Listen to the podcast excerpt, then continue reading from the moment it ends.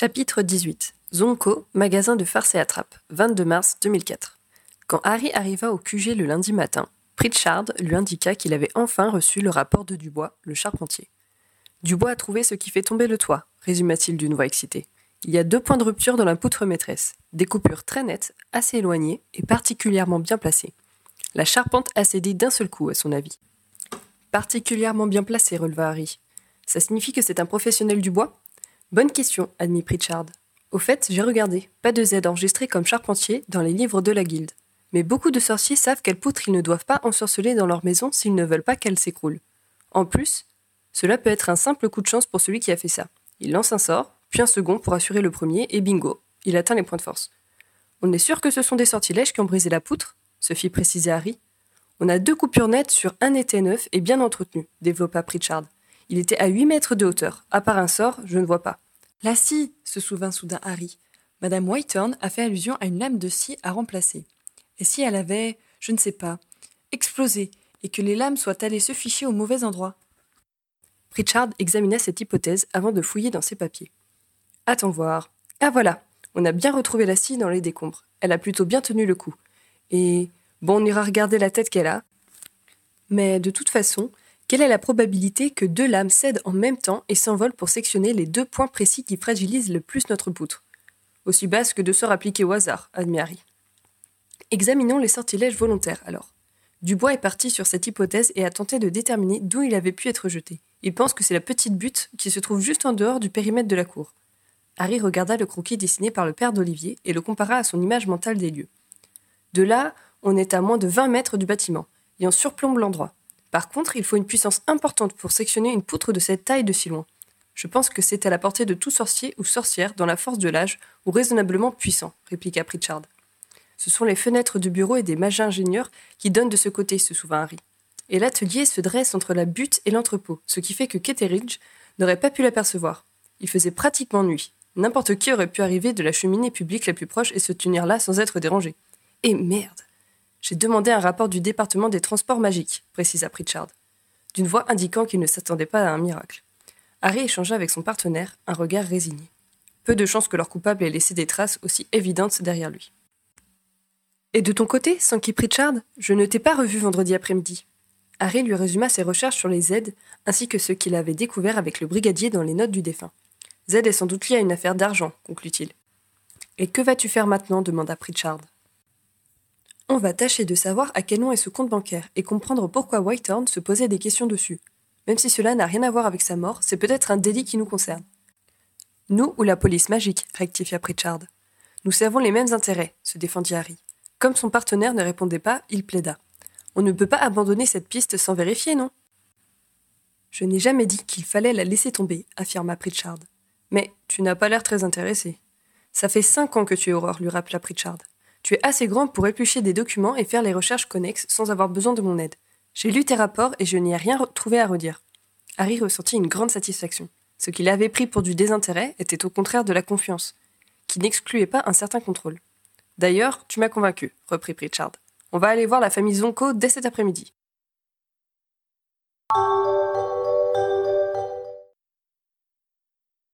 Les Zonko habitaient une vaste demeure à côté à l'arrière du magasin de farce et attrape portant leur nom.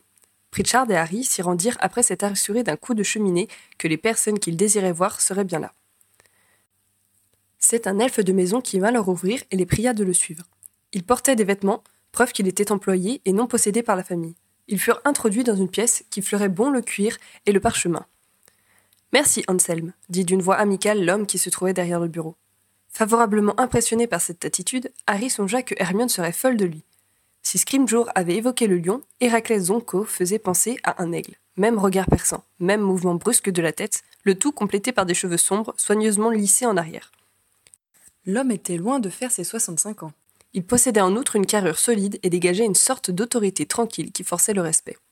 Harry comprit pourquoi les jumeaux Weasley avaient évité d'entrer en compétition ouverte avec lui. Zunko leur présenta des sièges tout en les examinant en retour avec une acuité pénétrante. Vous avez demandé à me voir, entra-t-il en matière. Nous tentons de faire la lumière sur la disparition de Devlin Whitehorn, exposa Pritchard. J'ai cru comprendre que c'était un accident. Il semble que c'en soit un, mentit le coéquipier de Harry. Mais compte tenu de sa position, nous voulons exclure toute autre hypothèse.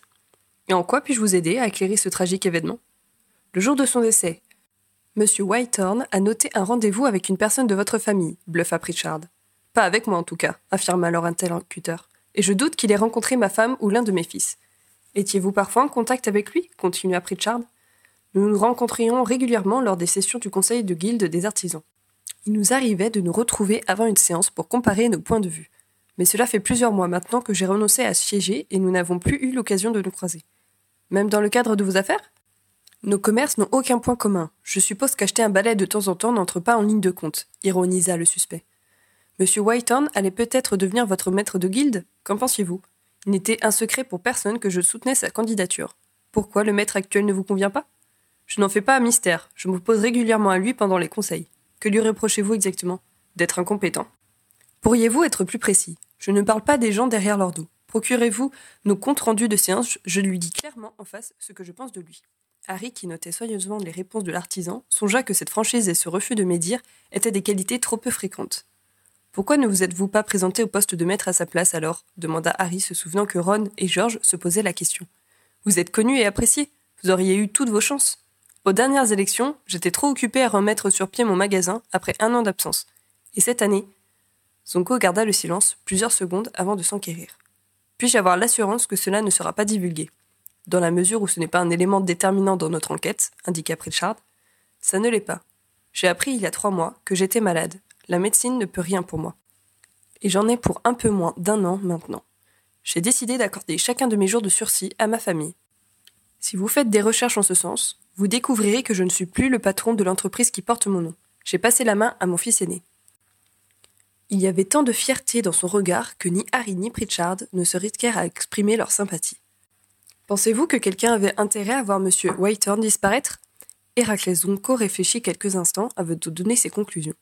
La première personne à laquelle on peut songer, c'est son concurrent direct pour l'élection, Aurélien Flamel. Sauf qu'il n'aurait jamais les tripes de faire ça. Et qui tiendrait ce que Flamel reste à ce poste?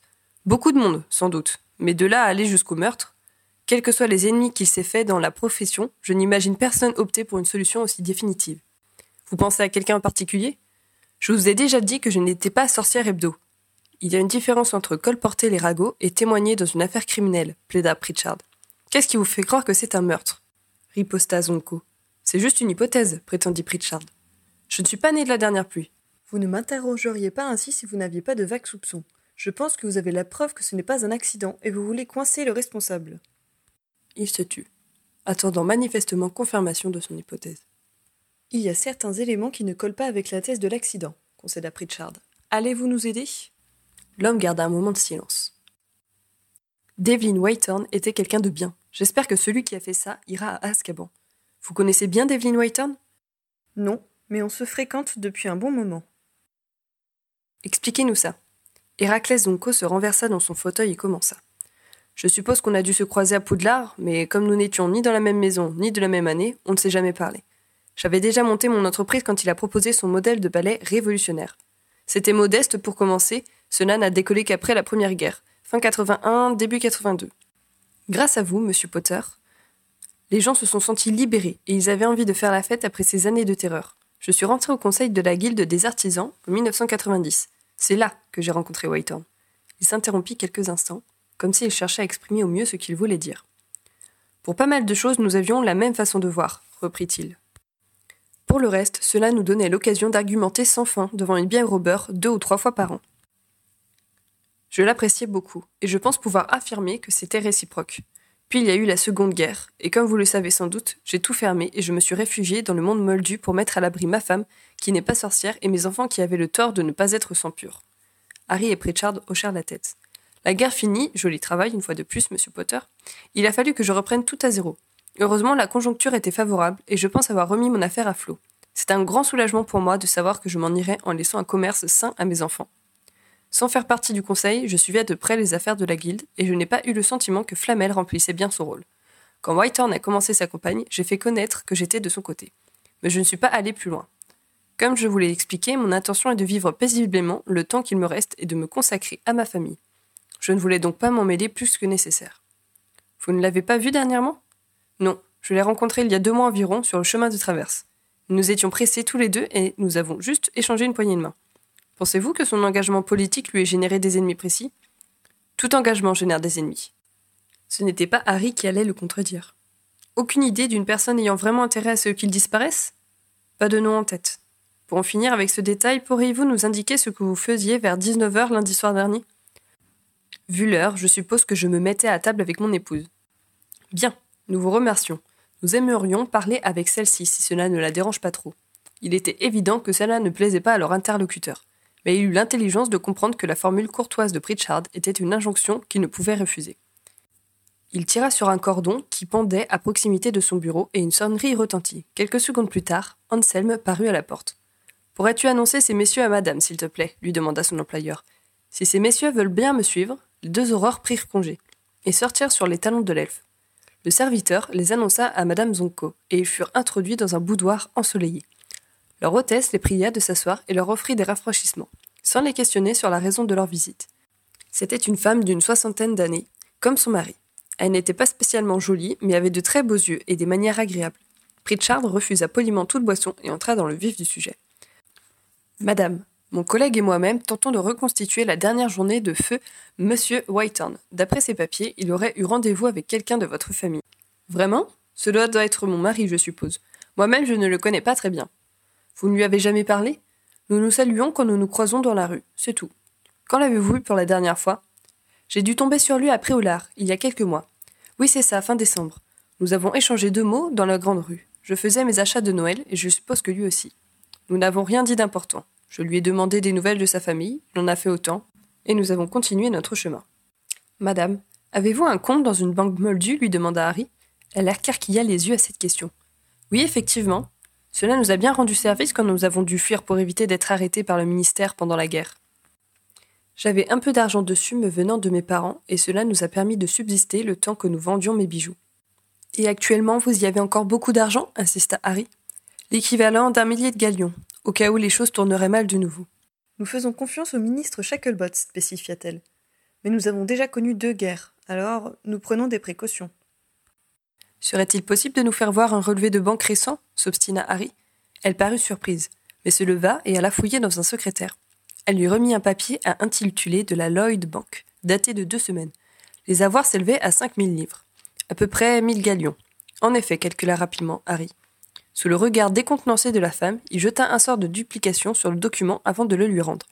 Elle confirma ensuite que son mari et elle se mettaient à table à 19h le soir et qu'elle ne se souvenait pas qu'il y ait dérogé la semaine précédente. Ils prirent congé.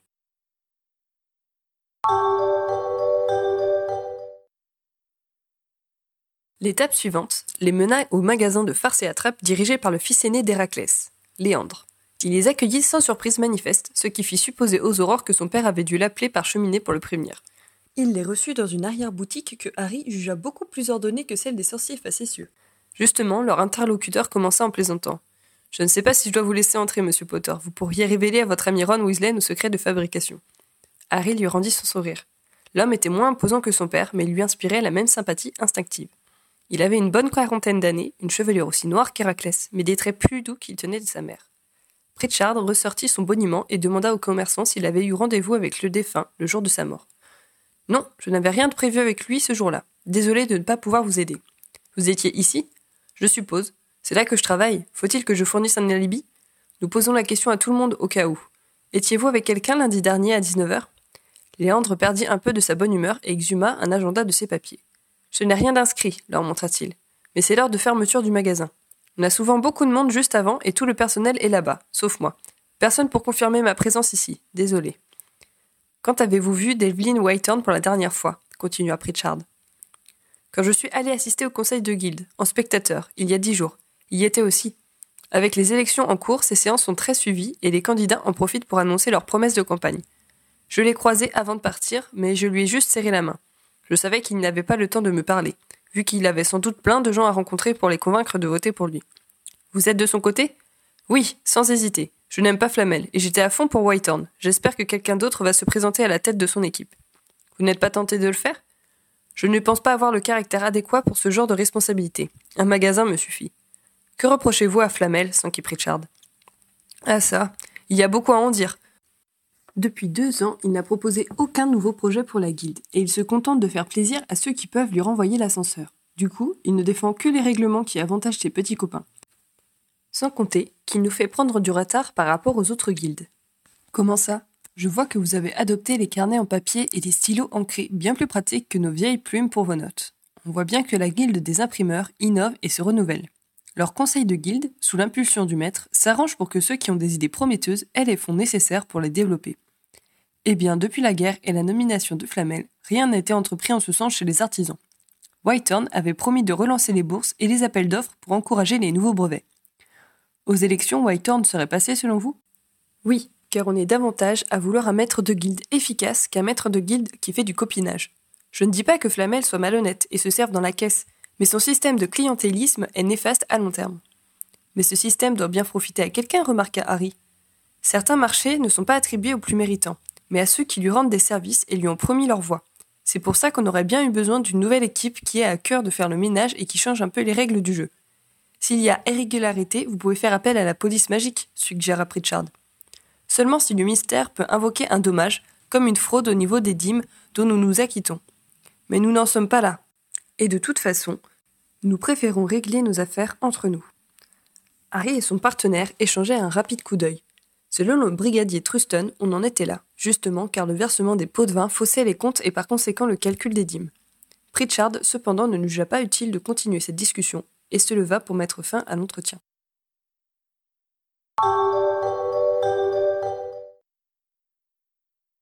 Harry et son partenaire rendirent visite ensuite à Dorian Zonko, le second fils d'Héraclès, au haras de Bronston, où il travaillait. Un employé leur indiqua où se trouvait celui qu'il cherchait. En marchant le long des box, Harry eut une pensée pour Madame Maxine et ses arbraxins. En entrant dans la salle, ils furent saisis par l'odeur d'alcool qui se dégageait de l'abreuvoir. Harry se souvint alors de son cours de soins en créatures magiques. Ces bêtes ne buvaient que du whisky pur malt. Dorian Zonko semblait examiner un magnifique étonnan dont il flattait l'encolure. L'homme avait 35 ans. Il avait une carrure nettement moins imposante que son père et son frère aîné. Harry jugea cependant qu'il était assez séduisant et devait avoir du succès auprès des femmes. Après avoir noté leur présence, le vétérimage s'essuya la main sur sa robe et se laissa tomber sur une botte de paille en leur faisant signe qu'il les écoutait. Pritchard réexpliqua qu'il cherchait à établir l'emploi du temps de Whitehorn le jour de sa mort. J'ai lu ça dans le journal, répondit Dorian Zonko d'une voix indifférente. Le connaissiez-vous personnellement Non, je n'ai pas de balai, je préfère nettement voler sur un cheval. Nous avons un permis pour le faire au-dessus du domaine et sur les prix qui nous entourent, ajouta le vétérimage, comme pour prouver qu'il ne s'adonnait pas à une activité illégale. Pritchard, d'un geste, montra qu'il n'était pas intéressé par les règlements relatifs au vol. Vous n'avez jamais eu affaire à Devlin Whitehorn? continua-t-il. Il était en campagne pour se faire élire ces derniers mois. J'en ai entendu parler, mais je fais partie de la guilde des éleveurs d'animaux communs et magiques, alors je ne me suis pas vraiment senti concerné. Et puis, en ce moment, nous avons une épidémie de gourmes au Haras. Du coup, en plus de mon travail habituel, je fais plusieurs rondes par nuit et je n'ai pas l'énergie de sortir beaucoup. Il avait effectivement l'air épuisé. Nous vous posons ces questions car le jour de son décès, il semblait avoir un rendez-vous avec vous. Vous devez faire erreur. Nous ne nous sommes jamais parlé, assura leur interlocuteur. Vous étiez à un endroit particulier lundi dernier en début de soirée? Ici, je suppose. Des témoins pour le confirmer? Dorian Zonko réfléchit quelques secondes avant de lâcher. Les chevaux.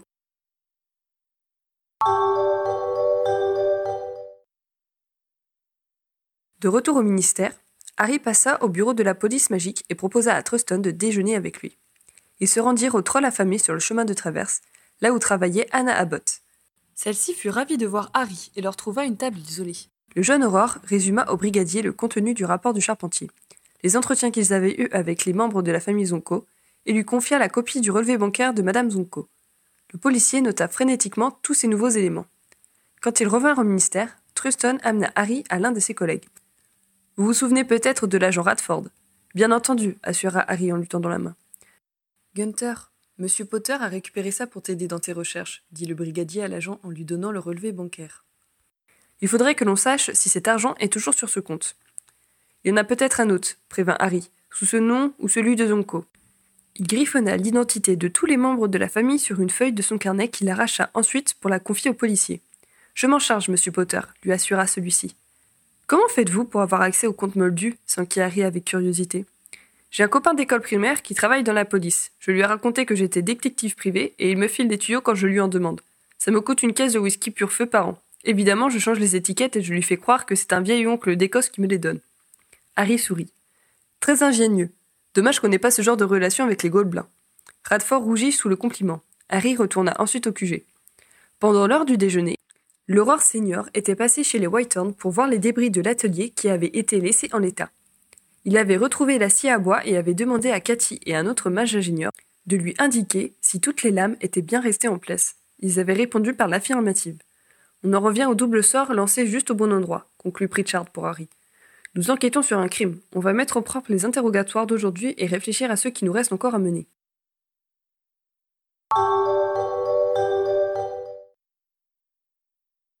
En fin d'après-midi, Harry se rendit chez Bill et Fleur à la chaumière au coquillage. Il aurait pu passer la veille, mais il avait hésité à lancer Bill sur des recherches qui n'auraient peut-être mené à rien.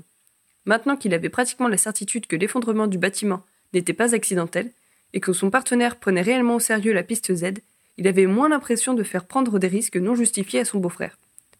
Le maître de maison n'était pas encore rentré du travail, mais Fleur l'accueillit avec dans les bras la petite Dominique qui avait neuf mois désormais. Harry, c'est gentil de passer me voir, sourit-elle manifestement ravie. Cela fait trop longtemps que je ne suis pas venue ici, reconnut-il. Je suppose que ta visite a une raison particulière, devina Fleur. J'aurais voulu parler à Bill. Il va rentrer d'ici une demi-heure. Tu peux aller le rejoindre à la banque si tu es pressé. Les gobelins ne m'aiment pas trop, lui rappela Harry. Finalement, il la suivit dans la cuisine. Elle lui colla Dominique dans les bras et entreprit de préparer le dîner, tout en surveillant Victoire qui dessinait sur la table. Il débattait des chances pour les Harpies de gagner la Coupe de la Ligue sans Jones quand Bill arriva. L'aîné des Weasley prit sa cadette contre lui et les deux hommes passèrent au salon. Je peux t'aider, Harry? demanda le briseur de sorts. J'aurais besoin d'un renseignement. Par contre, je ne veux pas que tu risques ta place pour moi. Donc si cela peut te mettre en délicatesse avec tes employeurs, je me débrouillerai autrement. Dis toujours J'ai le numéro d'un coffre, et j'aimerais savoir qui en est le titulaire. Pas de problème, assura Bill. Si tu pouvais me dire combien il y a dessus, ça serait un plus, ajouta Harry.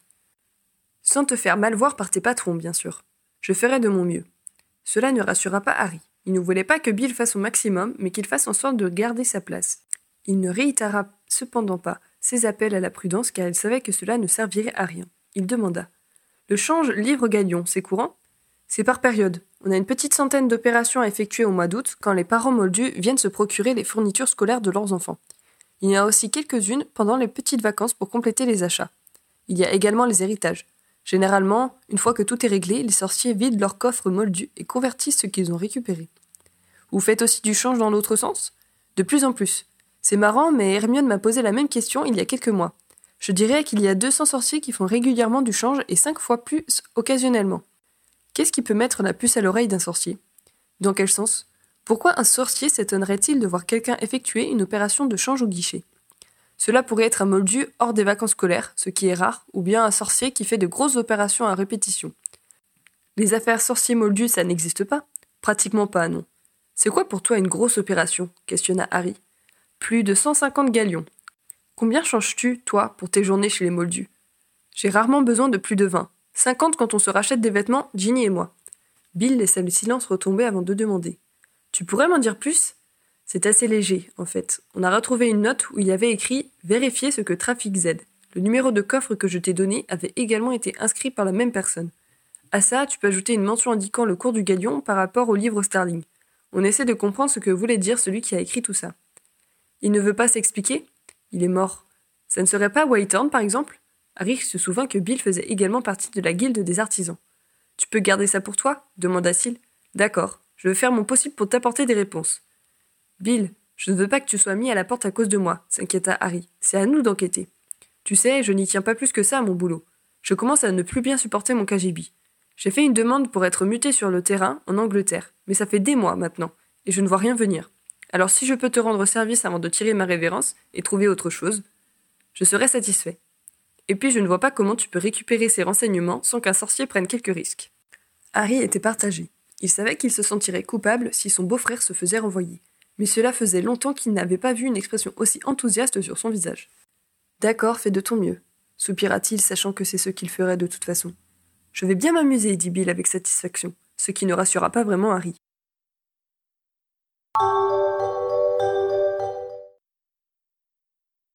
Le lendemain matin, Harry alla chercher le brigadier et ils rejoignirent Pritchard dans le QG des Aurores.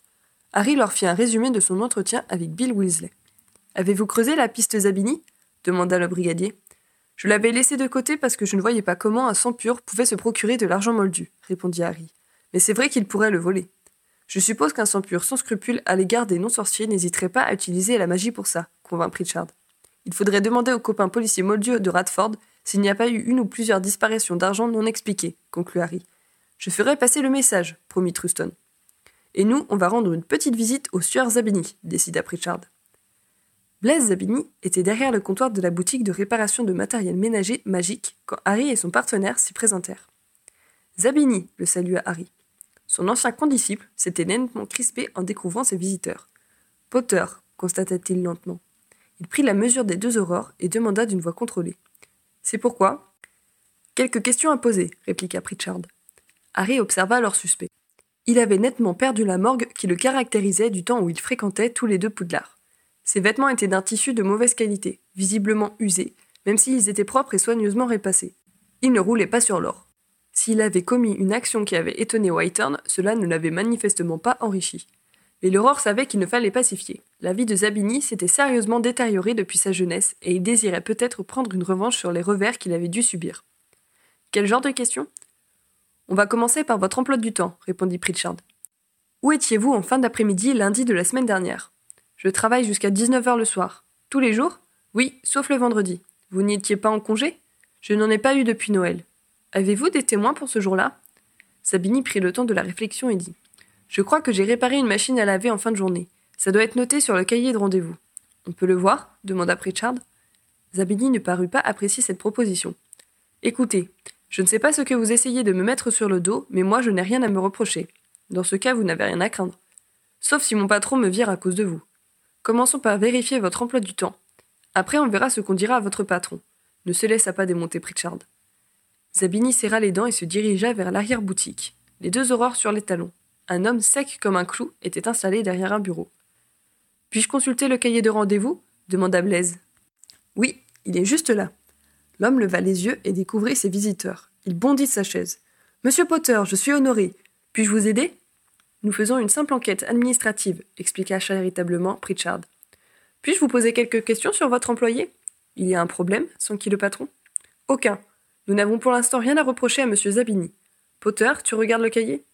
Harry laissa son équipier procéder à l'interrogatoire et retourna dans le magasin avec Blaise. Voilà, c'est marqué là. J'étais de 18h à 18h30 chez Madame Kins pour une réparation, lut le suspect. Et entre 18h30 et 19h Je suppose que je suis rentré et que j'ai tenu le magasin jusqu'à la fermeture. On t'a vu? Sans répondre, Zabini ouvrit un autre cahier qui était sur le comptoir et le montra à Harry. Une dizaine de personnes avaient déposé un objet à réparer ce jour-là, mais les heures de passage n'étaient pas précisées. Le dernier, c'est moi qui l'ai réceptionné, se souvint Blaise. C'était donc après mon retour. Harry nota le nom du client. T'es content? lui demanda agressivement son ancien condisciple. Je fais mon enquête, c'est tout, se défendit Harry. Mais tant mieux si ça tombe sur des serpentards, fit aigrement Zabini. Il y a des serpentards chez les aurores, riposta Harry agacé. Il ne faut pas me mettre tout sur le dos non plus. Ils se regardèrent froidement jusqu'à ce que Pritchard les rejoigne. Restez dans le coin pendant les semaines qui viennent, conseilla celui-ci à Zabini. Bless haussa légèrement les épaules, comme s'il trouvait la remarque inutile. Alors demanda Pritchard quand ils se furent éloignés. Il semble avoir un alibi. On va le vérifier, mais ça m'étonnerait qu'il ait menti là-dessus. Le patron est content de lui. Il paraît qu'il travaille dur et que les clients sont satisfaits de ses réparations. Il ne le paie pas énormément, mais Zabini a de quoi vivre décemment. Ils se rendirent chez Madame Kins qui confirma que Zabini avait bien passé une demi-heure dans la maison le soir de la mort de Whitehorn. Elle leur montra même la buanderie et la nouvelle machine que le jeune homme avait installée. D'après ses dires, elle était restée tout le temps avec lui, sans doute à discuter, car elle semblait plutôt bavarde. Ensuite, ils passèrent chez un certain Monsieur Furmage, qui se souvenait très bien avoir vu Blaise à la boutique ce soir-là. J'ai souvent des appareils qui tombent en panne parce qu'ils ne sont pas tout neufs, mais je n'ai pas l'argent pour en racheter. Ce garçon, Zabini, qu'il s'appelle, il me semble, est très doué. Il me fait des sortilèges très astucieux pour donner une seconde vie à mes machines. Je pense qu'il gaspille son potentiel à faire ce travail. Il pourrait être enchanteur, pour le moins. J'ai cru comprendre qu'il avait fait des petites erreurs de jeunesse. Quelle pitié.